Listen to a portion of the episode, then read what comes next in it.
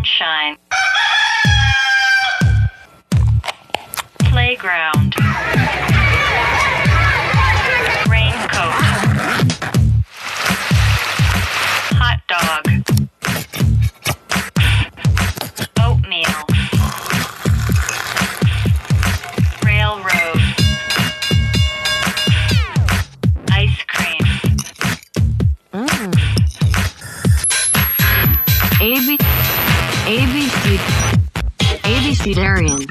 好，这里是 ABC Darren 初学者电台，我是今天的主持人张阿萌。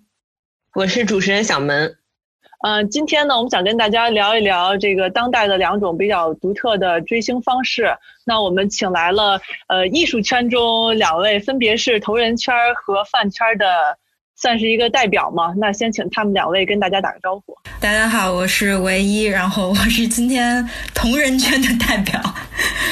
写过一些非常羞耻的同人小说的经历吧。大家好，我是叶芙娜，然后我是一个迷妹，因为经常习惯性的会迷恋一些偶像，然后我们去年发行了一个独立杂志，然后也是以迷妹为主题的，所以对这个话题略有研究。然后呢，今天呢，因为呃 ABC 的代表这个小门其实也是一个同人创作者，所以今天从阵容上来说，好像同人的声音会比这个迷妹的声音要大一点。对我也算是一个同人文写手，但是我跟李唯一不太一样，他是二次元同人文写手，我是三次元的，我写的是内地娱乐综艺里面的真人偶像同人文，属于这个范围的。呃，饭圈其实大家好理解，饭嘛就是那个英文粉丝的谐音嘛，其实就是粉丝圈的意思。那这个同人圈，我不知道有人想解释一下吗？同人好像也算是一个外来语。对对，同人这个词也是外来语，它应该是来自于日语的。它其实指的就是一种根据原著或者说原作品中情节、人物设定的一种再创作。它这里面原作的范围很广，比如说动漫、影视、文学，甚至是历史等等，就是对他们的再创作都可以算作同人创作。嗯。A C G 或者说二次元领域的同人文创作和像我这样以真人偶像为题材的同人文创作都是存在的。嗯，我觉得可能也就是因为就是同人文这个衍生的特点吧，因为它总是基于一个已经存在的东西，不管说它是基于一个作品还是基于一个现实中的真人，所以可能就因为它这个特点，反而让它很容易引起一些争议。所以我们今天之后的节目可以再深入聊聊这个事儿。那首先我想说，毕竟我们今天叫饭圈同人圈嘛，一般一提起某某圈，好像就代表着，首先它是一群人嘛，它肯定不是一个个体行为。其次，他这一群人群体里好像总是有他自己的一个潜规则，好像我觉得饭圈的规则是不是更严格一点？因为它好像已经对普通人的生活造成一些困扰了。比如说像我这种经常上微博的人，好像就很不经意就能踩到一些饭圈的红线了。我也听说了一些规则，就是，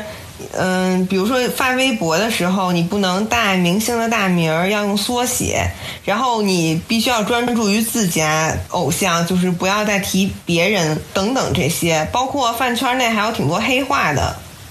饭圈的黑化和同人圈这种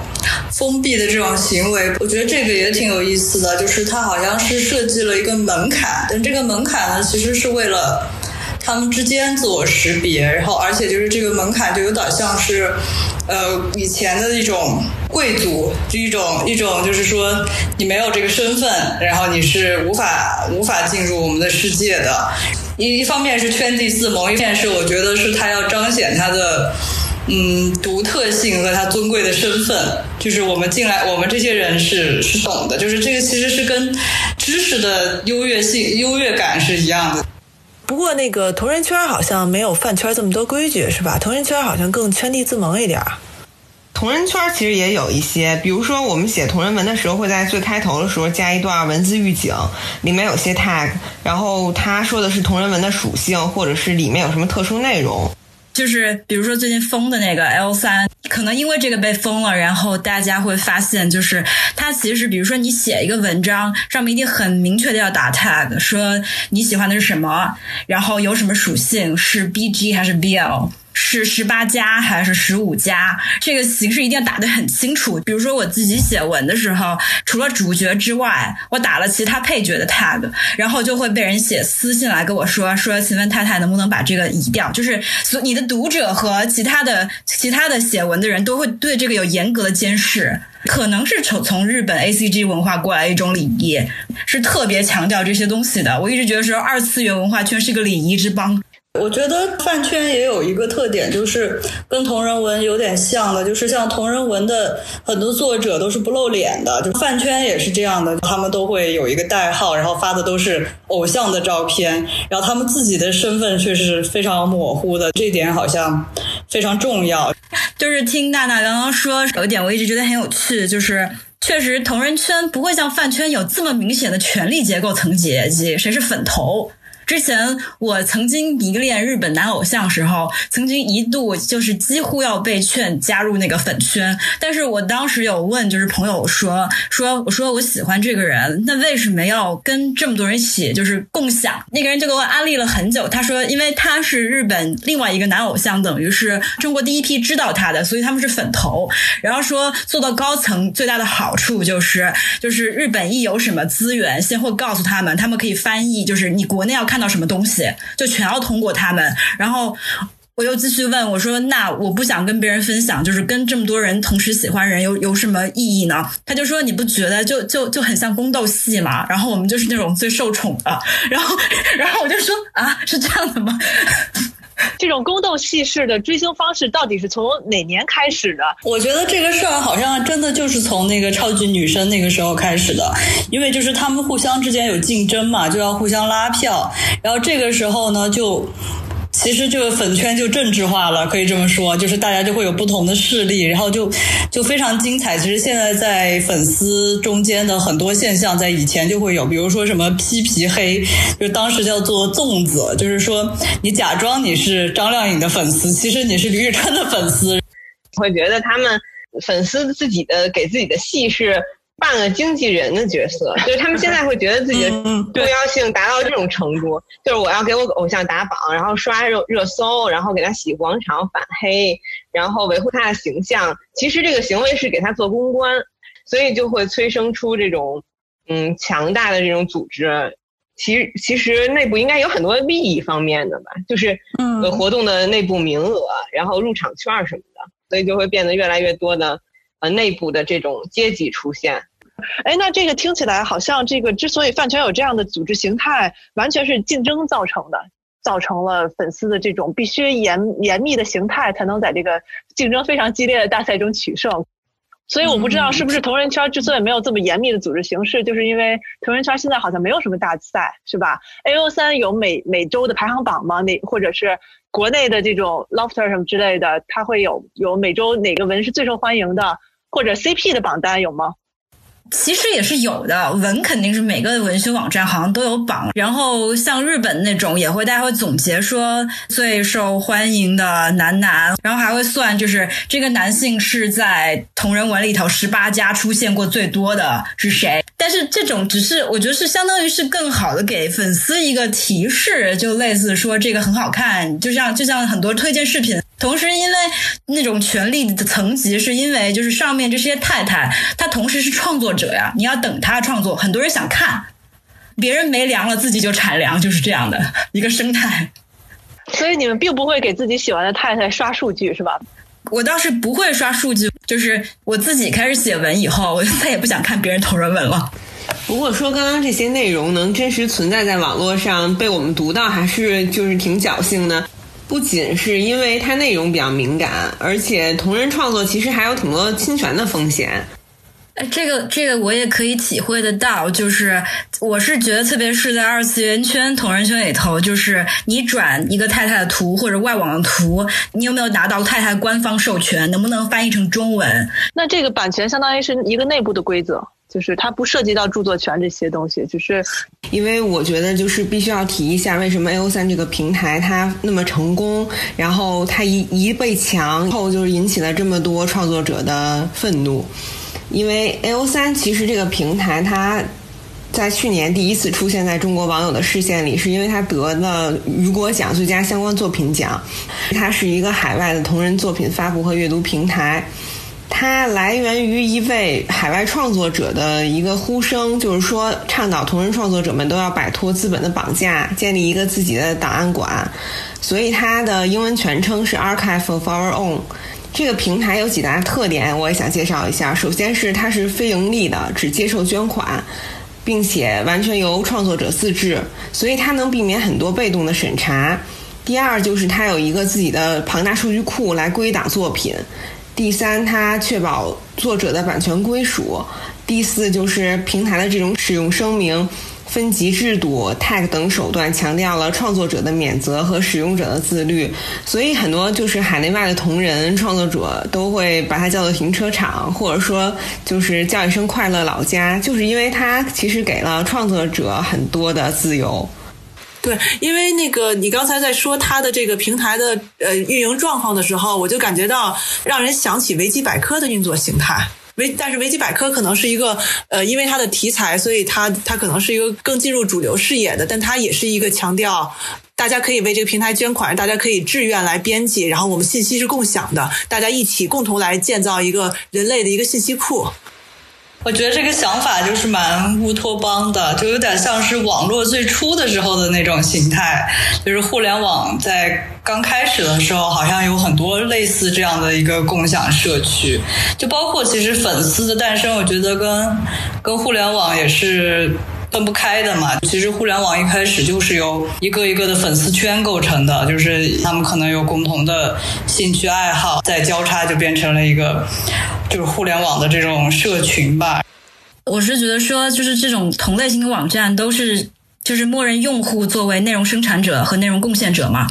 作为原始的那个创作者，不管是原来的那个艺人经纪公司也好，或者是我是一个作品的原作者也好，怎么看待这个东西？我非常想举例的就是，现在有另外一个句话叫做“叫官方逼死同人”，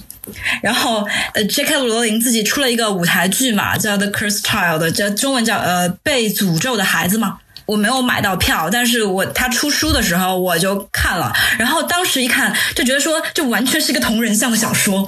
就是你所有期待看的，就是死掉的角色在回忆杀里头又回来了，或者是你穿越过去就又怎么，就是所有同人里头会出现事情，然后你就觉得这就是一个官方逼死同人作品。因为就是你满足你所有意淫和期待。另外，我想举例，就是我玩的那个游戏，我觉得这个游戏非常聪明，就是它其实只给了一个大的世界的背景，其余的什么都没有交代。然后这个时候，无数太太产粮，贡献出了很多内容，然后不停的出其他周边，或者是出现了舞台剧跟动画，你也很容易看到联系是他们可能是看了谁谁谁的文章产出了这个内容。所以就是现在是变成一种反哺。我现在是我作为一个原作者，然后我是。是通过这些东西受到启发，反而把我整个世界丰富了。漫威现在就是相当于漫改电影里边最红的嘛，然后他们也不断的相当于很产品化的根据粉丝的需求去改自己的下一个电影，然后呢就有粉丝感觉到似乎这个漫威系列的制片人也好或者编剧也好，在世间粉丝的同人创作，肯定是说其实是粉丝在塑造偶像啊。所以呢，实际上这个同人文创作已经在反过来的影响这个产业了。肯定现在就是至少就是同人这个群体，起码这是意味着这是一群非常中间的粉丝群啊。首先对这个作品有很大的忠诚度，然后同时就是大的资源库。其实亨利·詹金斯有一本书叫《文本盗猎者》。呃，案例虽然不是特别新，但是观点是很经典的。他强调的就是粉丝不仅是媒体内容的消费者，然后他也是借助媒体内容，然后生产文化，积极的参与在其中。甚至有一些粉丝，他自己的创作就是可以打破主流文化，比如打破男性中心的叙述，它是一种呃战斗的姿态，值得鼓励的。他的观点还是值得一提再提，因为现在我们还处于一种同人文受到呃误解的时代吧。我知道有很多就是以前是同人文的那种作品，后来也变成了一些很有名的。就是可以公开发行的 IP，哎，比如说呢，五十度灰啊，五十度灰啊，就是五十度灰是一个同人作品光之城的那个对同人对不过，既然有五十度灰这么在商业上成功的作品，它它难难道没在同人圈引起一个波澜吗？为什么五十度灰现在还是一个孤立呢？其实我很好奇。我知道挺多挺多大大是一边在晋江写自己的故事，一边阐述同人的，就是他有双线，他也很喜欢别的故事，那个也是他的题材，然后一边自己也写自己的东西，然后自己也出书什么的。呃，同人文是否能形成一个产业链，可能要分开来讲。比如说，在二次元的同人，在日本就是有很成熟的产业链嘛。但是在国内，其实它跟饭圈有点相似，就是真人同人圈，它其实牵扯到资本，就是很大的忌讳，就是大家都在说我应该为爱发电，用这个词来约束自己。他们是很看重自己就是消费者的身份，他们不太想要牟利，就是也不能说百分之百不牟利吧，就是有些人觉得可能无所谓，然后。但比如说，我只能代表我追的这个内地娱乐圈，就内娱圈，他其实觉得粉丝靠着偶像的流量赚钱这件事儿特别不光彩。然后同人圈也是，而且刚刚介绍 A O 三的时候，我也提到了，就是同人圈不能受资本的控制，因为如果你要盈利，你肯定平台或者是平台想要盈利的话，他就会想要商业资本的介入，想要曝光量。一旦有曝光，比如说出现在了搜索引擎上，那么就会。招招来就是审查呀，或者是自我阉割这种事情。A O 三这个平台做的就是避免这种和商业利益产生交集。那听起来饭圈和同人圈其实有很多交叉的，是不是？因为它可能同时是一个迷妹，然后同时是一个写手。我是写游戏的同人，或者是我认识的人也是相当于他们写漫画的同人，所以就是小门像他今天跟我说你喜欢的是一个一个就是写真实的偶像同人，这个东西其实对我距离蛮远的。对于我来说，就是同人这个意思，意思就是 parody，就是它有原作的存在嘛。那如果我是基于一个还活着、已经存在的人，然后我以他的基础写了故事，那这个东西是我不知道是不是可以也算作诽谤呢？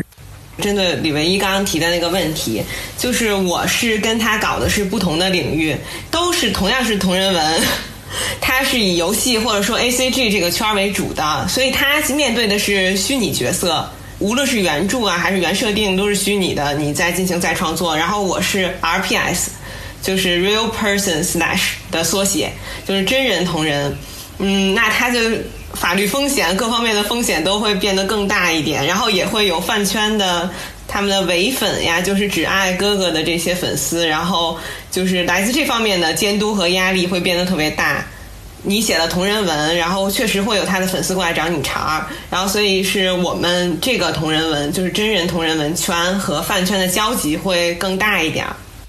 那我不知道叶甫，那你有没有在自己在比如说你你在研究别人追星或者你自己过程中，你有遇到这种发现自己喜欢的明星或被别人写了文了的这种感受？啊，其实我就是作为观察者而言，看过挺多这种的。好像就算是喜欢真人的，也分几种吧。就是有是以他作品的那个角色来创作的，也有是以他本人的那个身份来创作的。然后我觉得这个跟一般的写文好像也不太一样，就是你看那个文章的话，就会特别有代入感。但是问题可能也在这儿，就比如说。在某种程度上能理解这些真正他粉丝的这种生气的点，就比如说，如果是我在百度上搜索一个明星的名字，然后搜出来全是他的各种色情的文章，或者是各种跟别人谈恋爱的文章，那么作为一个不知道的人，也许他会以为是真的。嗯，他刚才提到一点，就是好像很多人对这个同人写作都有一个刻板印象，就好像你写的东西一定是不合法的、不见光的，甚至是色情的，而且经常是。好像大家觉得，好像同人文就只有 boy love，就是腐女的这种同一种表达形式。呃，真人同人 boy love 或者是搞百合，确实是绝大部分。当然，我也见过写自己和偶像的同人文。所以，就是同人的创作，并不是一定会牵扯到另外一个人。但是如果他违反了圈地自萌这个规则，是很容易引起粉丝的不满的。确实是像叶芙娜说的，如果我只是想关注我的偶像，结果随便一搜出来的都是各种意淫啊、YY 呀，那还是很麻烦的一件事儿。我其实想反过来问另外一个问题，其实就是这次肖战这个事件，我也想问，就是譬如说，就是偶像作为整体运营的一个一个品牌一个产品。来说，他跟这个人到底有没有关系？就像日本的偶像，甚至不能谈恋爱，被发现谈恋爱了要剃光头要谢罪这种。那你既然已经是一个运行的一个文文化产品，主流文化产品，是不是有资格提供给我们作为创作的一种一个原始史素材？你已经是一个商品了，你这个算不算一种商品价值？呃，其实现在明星跟粉丝的这个关系真的跟以前很不一样，就是很多明星其实。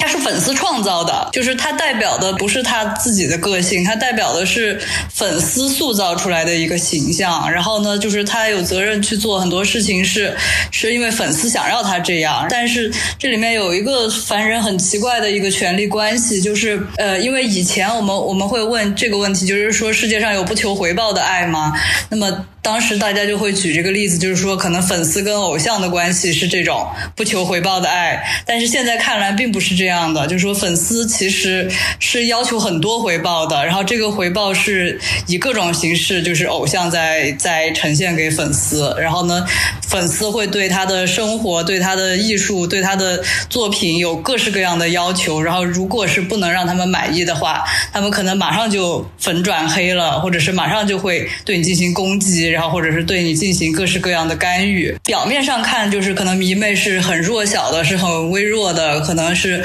很没有声音的。但是在这个时候，你会发现，其实粉丝的权利是是特别大的，是其实是比明星更大的。那既然如此，既然呃，无论是饭圈也好，同人圈也好，实际上都是在消费那个经纪公司卖的那个商品，都不是那个明星本人。那饭圈到底有什么资格去阻止别人用另一种方式消费呢？我突然是想到另外一个词，就是我不知道饭圈有没有，写同人文圈里头有个词叫 OOC。你再次创作的时候，离你原始的那个角色差别太远，因为其实大家对这种有些人对这种东西还是有要求，就是你起码性格什么的要符合原来的设定，这样你你就是你承接的这个世界才是成立的。嗯，比如说我写肖战的同人文，我是他的粉丝，我爱他。然后他是一个演员，我是有这种心态，就是作为一个编剧，我觉得我的哥哥能够塑造更多的可能性，所以我赋予他一个剧本，赋予他一个呃新的形象，让他去在我的剧中做演绎吧。不过你说这个剧本倒是好像能解释了，因为刚才维也反复在说想逼着携手大大产粮，大家总觉得粮不够吃。那大家想吃粮的这个速度，现在的这个影视剧的生产工业肯定是赶不上你们大家想要吃粮的速度的。嗯，RPS 圈会有一个文章的 tag 叫做。现背现实背景，就是比如说我追的是两个明星真人，然后我写他俩同人文。如果是写他真实生活的演绎的话，那就是现在背景。但是他俩其实见面的次数非常少，同台的机会也非常少。那我自然而然就给他们编了很多很多，把他们带入到一个游戏中，这个 AU 科幻 AU 历史 AU，然后另一个宇宙中。对，所以完全就是满足大家的想象力的一种方式，好像想象无罪也是这回很多人为这个 A O 三来辩解的这个，觉得他们不应该被封的一个。我我在现实中没有做任何伤天害理的事情，没有违反任何的法律，但是我的想象犯法了。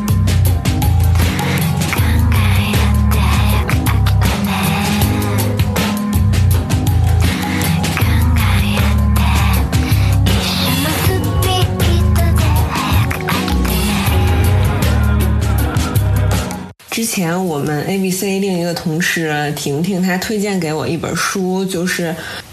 The Darker Side of Slash Fan Fiction: Essays on Power, Consent and the Body》，就是 CP 向同人文的阴暗面，关于权力、共识和身体的讨论。然后在这本书里指出了，其实同人文创作也还是有挺多问题的。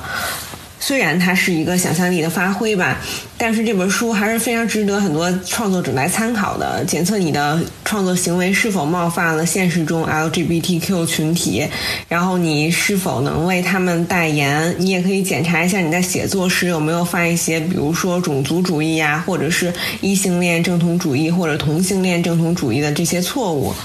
我个人是觉得，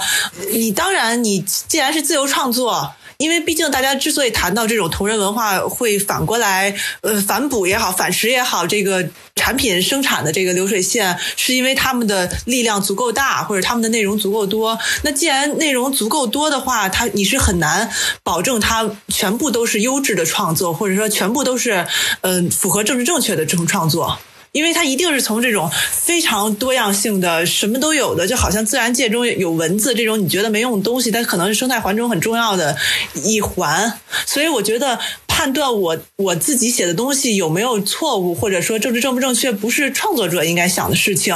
而是说，如果主流的嗯内容生产商或主流的呃媒体圈，他们想要借鉴或者想要利用其中一些内容的话，因为他们的平台更大，他们就有他们就有义务来判断我来选取的其中的内容究竟是不是更符合。政治正确也好，或者其他一些道德要求也好，而不是这种自由自由创作者他们要要处理的问题。对，我是觉得，首先不要做自己这这种自我审查吧，我是这样觉得。不管你做是同人也好，你做别的也好，如果你是基于创作的，不要把它当成第一准则吧。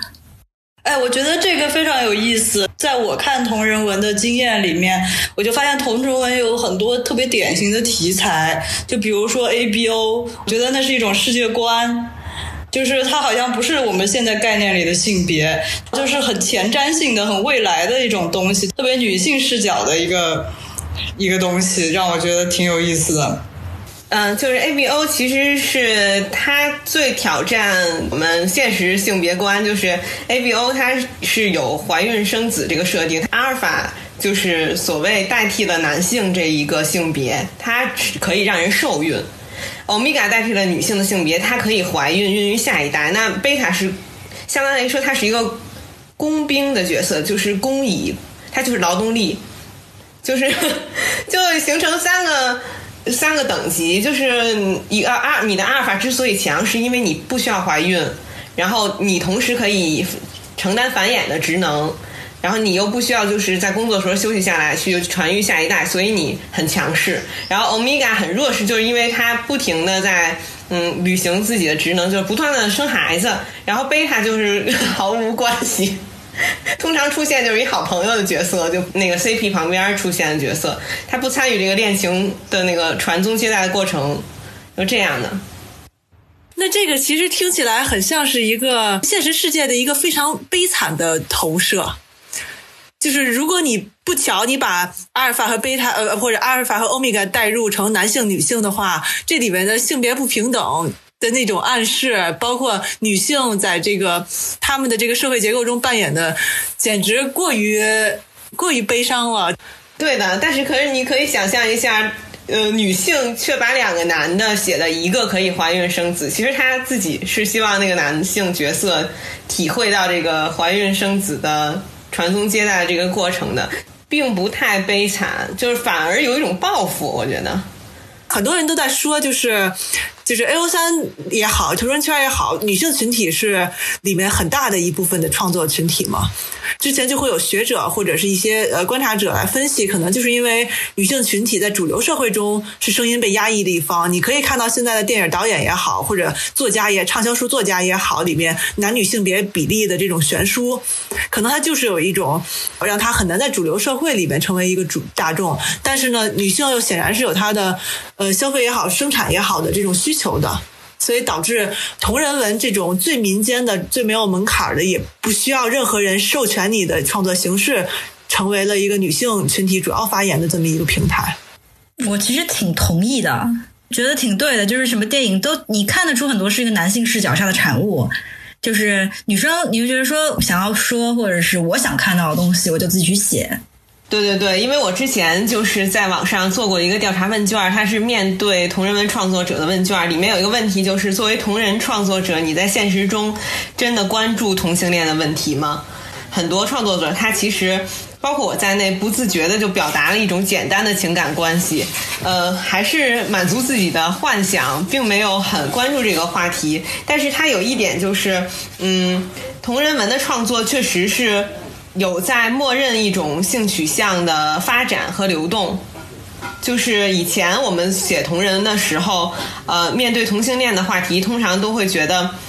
两个主角，他首先他要发现自己是个同性恋，并且对这个状态还特别的惊讶，就说我居然是个同性恋，我居然要跟男的谈恋爱，我居然喜欢上了一个男的。但是现在在创作的时候，没有人再会顾及这一点，我们默认说男性和男性可以在一起，然后女性和女性可以也可以恋爱，就是这变成了一种默认。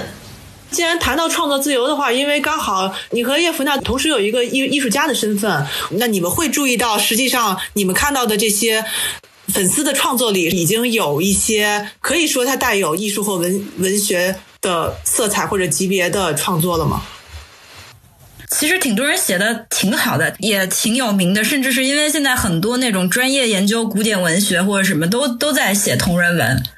我是觉得粉丝的这种文化，就包括他平时创造的这些内容，哪怕是在微信里面去，你可以看到，就是点开那个明星，然后看他下面的那个留言，我觉得里面都有很多特别有意思的东西。就有时候我我都分不清是我是喜欢这个明星，还是喜欢就是这个里面的这种交流的氛围。我觉得这个东西其实，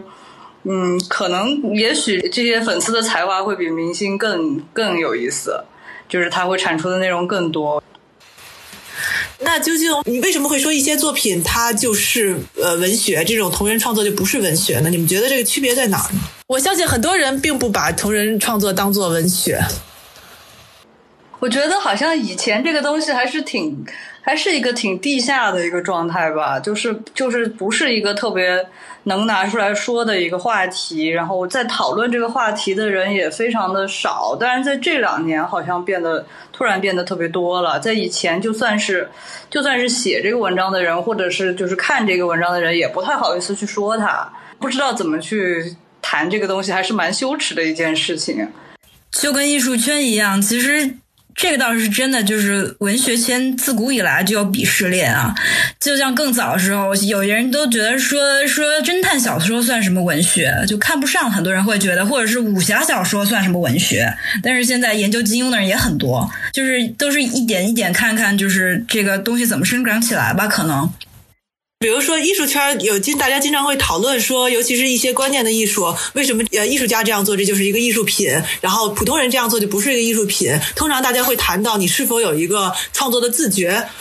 那那会不会可以说，呃，当同人文是带着为爱发电，或者说我就是想为我我喜欢的明星写一段我想象的文字的时候，就是我不是抱抱着创作的自觉的时候，我写的东西。就是一个服务性质的一个非文学的创作，但是如果里面有人是抱着文学创作的自觉在写的话，他就可以慢慢的往文学那个方向去靠近。因为其实可以判定的标准有很多，就是艺术一个东西到底是不是艺术，到底是由谁来决定的呢？还是由于一个时代怎么样决定的呢？就是呃，同类型的类比，可能基本上西方美术史都是以岩画开头的。现在我们全部把它当成艺当成艺术来看，但是当时画那个岩画的人，谁会想它是艺术？根本就不会意识这个东西。我可能只是要实行一个巫术，我只可能只是要教育我小孩怎么打猎。然后现在我们都是现在，它就是美术史的开端。对，我觉得当代艺术还是一个极其圈子化的东西，就是你必须得在那个语境里去讨论很多的问题，这个问题好像才成立。但是本身来说，这也是一个很短期的、很很窄的一个一个圈子，它不一定就是未来的某种大家能成为共识的东西。它本身也有很多的、有很多的局限性，也有很多人在批判这个东西。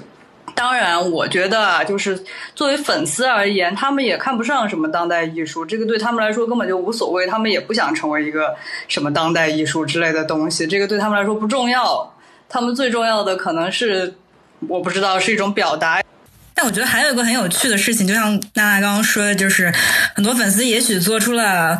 可能。作为艺术研究者，或者是艺术家，或者是其他在其他人看来非常非常像艺术的事情，就是他其实超额完成了艺术应该完成的任务。就是现在我觉得很有趣的事情，就是很多事情不需要以艺术名义发生，但他其实已经完成了任务。嗯，就比如说，我觉得像同人文里的很多题材，像这种什么什么 A B O 啊，什么。什么总裁文学啊，什么什么脆皮鸭文学，就这些东西，我觉得都太太当代了。这个才是现在的现实，就是大家在想的东西。就是相比之下，就觉得当代艺术的东西都还是挺挺局限的。也许是这个东西将来会兼并艺术，而不是艺术会兼并到他们。嗯，可能是。对，因为起码他们是一种真实的表达，就是真实且有多样性，就是这都是自由创作中非常重要的两个特质。但现在可能这两个特质在艺术圈已经越来越少了。我们经常提拿日本来做做一个例子，就是因为它的这个偶像产业也好，这个消费市场发展的特别成熟嘛，就是可能也跟二次元的发达有关系，就他们现在的虚拟偶像。就是已经非常成熟了嘛。从最早的初音开始，就是它是一个开源的这么一个虚拟形象，粉丝可以为他创作各种作品，然后让他进行各种各样的演艺活动。包括现在有像 YouTuber 一样的 VTuber 出现，就是这个虚拟的 UP 主，然后他们通常是一个很可爱的这个虚拟形象出现，然后背后有这么一个声优，由这个声优来假装这个虚拟人物是真实存在在那个网络虚拟空间的。我不知道那个叶文达，因为比如说你之前研究过一些这种虚拟偶像的文化吗？对，就比如说初音这个，我觉得其实算比较有代表性吧。就是我觉得它可能就是刚刚我们说到的那个官方逼死同人，然后用户产生内容的那种那种东西。就是其实因为初音它本身是一个做音乐的软件，就是它是。由用户来可以再用他的声音去创作、去写东西啊，去去写歌，然后去做音乐什么的。然后这个东西呢，就导致它有非常多的版本，然后包括这个初音的形象也是它在不停的产生形象。然后这些形象呢，很多是这个用户创作的，就是有很多他们叫做亚种。然后其实这些亚种都是呃很多都是由这个用户来做的。然后呢，有一些也会被官方采用，包括用户写的一些音乐。它也会变成就是初音真的专辑里面的歌，这个偶像就反而是从这个粉丝的创作里面去产生出来的了。我就觉得，就是一个虚拟的人真的能够那么让人喜欢吗？就是我觉得这里有一部分也是因为他们参与的胜利，就是因为他觉得是我做出来的这个东西，所以这个养成是是更加夸张的吧。那其实初音完全就是一个同人的产品了。作为一个有二次元前男友的人，我可以说这句话，就是我有非常多打游戏的同事，因为就相当于我们打同一个游戏，但是可能我们喜欢的是中间不同的男人。最开始你会觉得非常惊叹，就是大家就是真的会有游戏同事在微博上真情实感的，就是对自己喜欢的人说话，就是有时候他写的东西，我我都看了想掉泪，类似我今天买一束花来带给家里那个不会动的爱人，然后然后我就看就想哭。就是你要知道，我们玩的游戏是一个叫做用用脚做游戏，用脚用心做周边的游戏。就它真的是个 PPT 游戏。你干你你能唯一做的事就是抽按键，然后调配不同的资源去打仗。所有的任何情节都是靠你脑补的。就是你只能看到一个官方的例会的图在那儿，然后剩下想象自己跟他发生了什么。但是这就是他最棒的部分，就是所有事情我其实是在跟我自己脑子谈恋爱。我不需要对方跟我有什么拥抱啊、肉体的交流这件事情，我感触非常非常深。你对这个虚拟形象，相当于你就完全吃这一套了。那那你作为这样一个虚拟形象的消费者，你怎么看江山娇和红旗漫呢？我以前你会觉得说我们的政府是一个完全没有品牌意识的政府，作为一个设计师会这样想。但是现在它等于像是要重铸一个品牌形象一样，它采取了这个虚拟偶像作为一个手段。你就会想说，那这个设计，这个这个品牌的这个策划是不是对的？就是比如说真的去做设计的话，你会很想，比如说之前我们小时候受这种 rebranding，就是怎么样重新规划品牌的设计教育的时候，都会想，比如说你为银行设计重新一套形象。有很多人会选择说，当时会觉得说，那银行不可能是很可爱的，因为很很可爱形象，因为它要很可靠的，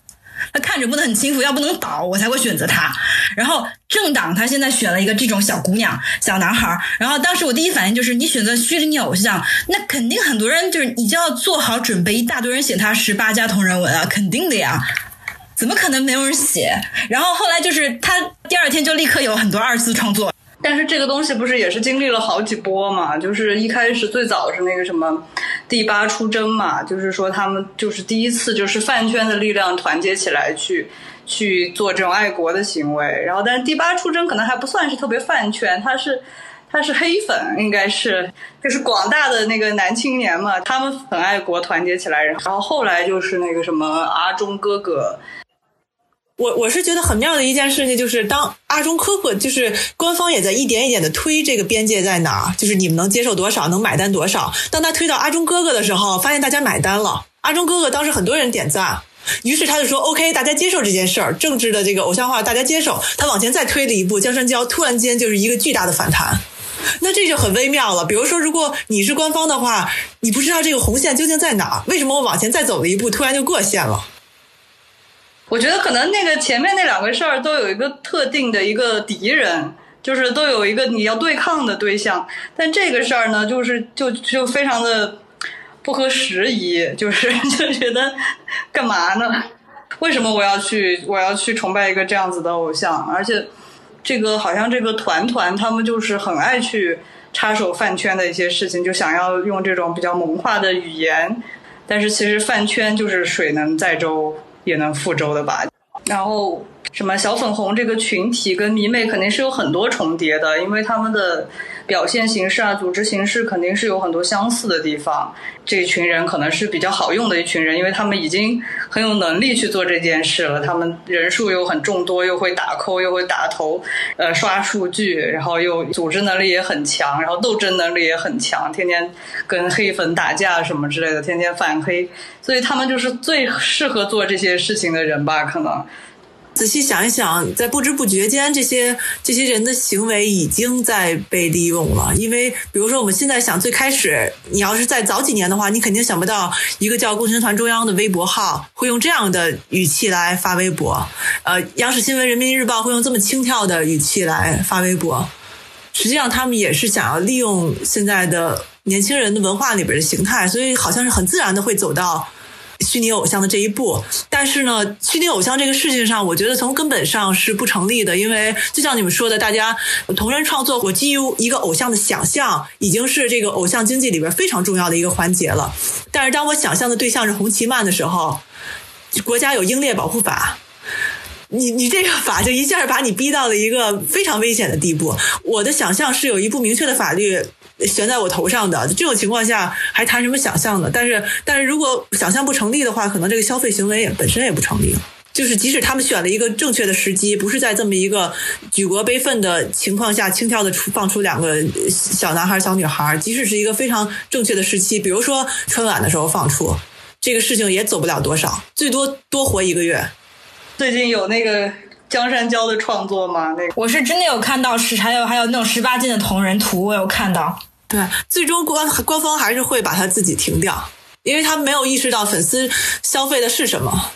哎，但是你们知道现在日本有很多那个就是偶像政治吗？什么偶像市长计划，就是很多。偶像也会出来当议员什么之类的，就是少女偶像竞选那种比较小的市的什么那些议员。后来就发现，就是有的人就建议说，就可以让政治的这些人、这些政府的职员，就是都让这些偶像来当，因为他们的功能很像。因为其实就是他们都有幕后的团队会帮他们去做很多。真正决议的事情啊，这些谋略的事情，就是他们其实是一个代言人，就表现出他们很亲和的形象，然后去抚慰人心，然后拉拢人心。然后呢，还有很多的这个什么市长什么的，就是他们现在都要选那个很帅的那种，一些阿姨粉什么之类的都会支持他。就以前会觉得饭圈只是一个这个政治的一个模拟，但现在就发现其实好像。这两个东西也不是很分得清楚，就是这个东西也可以是现实中的，就是一种政治的实践都有可能。就是说，这个力量其实是比我们想的要强很多的。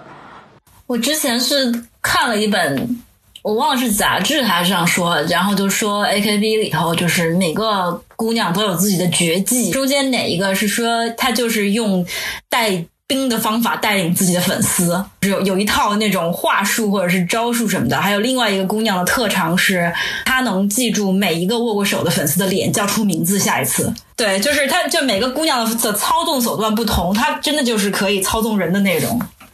现在看起来，